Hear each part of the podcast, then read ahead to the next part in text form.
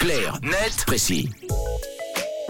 Est 7h22, merci d'être avec nous, c'est Clarnet Précis tout de suite en compagnie de Tom. On parle de santé mentale ce matin Tom. Eh oui, le sujet est de plus en plus pris au sérieux, c'est une bonne nouvelle évidemment, on peut s'en féliciter, sauf que c'est une fois qu'on zoome un peu sur ce problème qu'on se rend compte aussi de sa gravité et surtout de l'étendue du chemin qui reste à parcourir pour le régler. C'est précisément ce que vient de montrer une récente étude qui s'est concentrée sur la santé mentale au travail et les chiffres ne sont pas très encourageants. D'après l'assureur AXA, les absences au travail à cause du stress, des burn-out et de l'épuisement ont augmenté de 20% l'année dernière.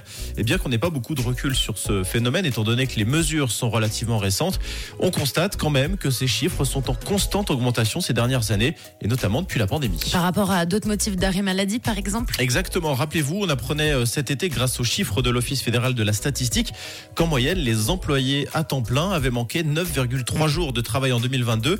Les raisons principales sont les maladies, les accidents de loisirs et de plus en plus les maladies psychiques. Et on l'explique comment ça? Alors comme toujours, plusieurs hypothèses qui ne sont d'ailleurs pas incompatibles entre elles.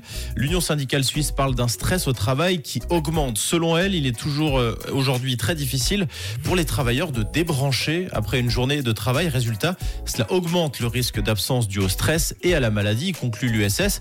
Autre son de cloche du côté des assureurs pour le coup, interrogé sur l'augmentation globale hein, des arrêts maladie. Un des porte-parole d'AXA pense que la pandémie a renforcé la conscience de contagion, c'est-à-dire que les employés restent plus rapidement à la maison en cas de maladie. Chez Sfika, en revanche, on estime qu'une déclaration de maladie se fait aujourd'hui plus rapidement qu'à l'époque, ce qui expliquerait aussi euh, l'augmentation des chiffres. Et ces absences euh, impactent évidemment les entreprises du coup. Les entreprises, mais aussi les autres collaborateurs, car c'est un cercle vicieux au sein de l'entreprise, note le 20 minutes. Faute de renfort, la charge de travail augmente pour ceux qui restent, aggravant les risques de surmenage et donc d'absence ou de départ qui se reportera de nouveau sur ceux qui restent. Vous l'avez compris, c'est un peu le serpent qui se mord la queue. Et qu'est-ce qui est fait pour protéger les collaborateurs des maladies mentales du coup dans le milieu pro? Alors justement, euh, d'après l'étude d'AXA que je mentionnais euh, plus tôt, les entreprises sont nombreuses à être concernées par le sujet, mais il reste du chemin pour qu'elles le soient toutes.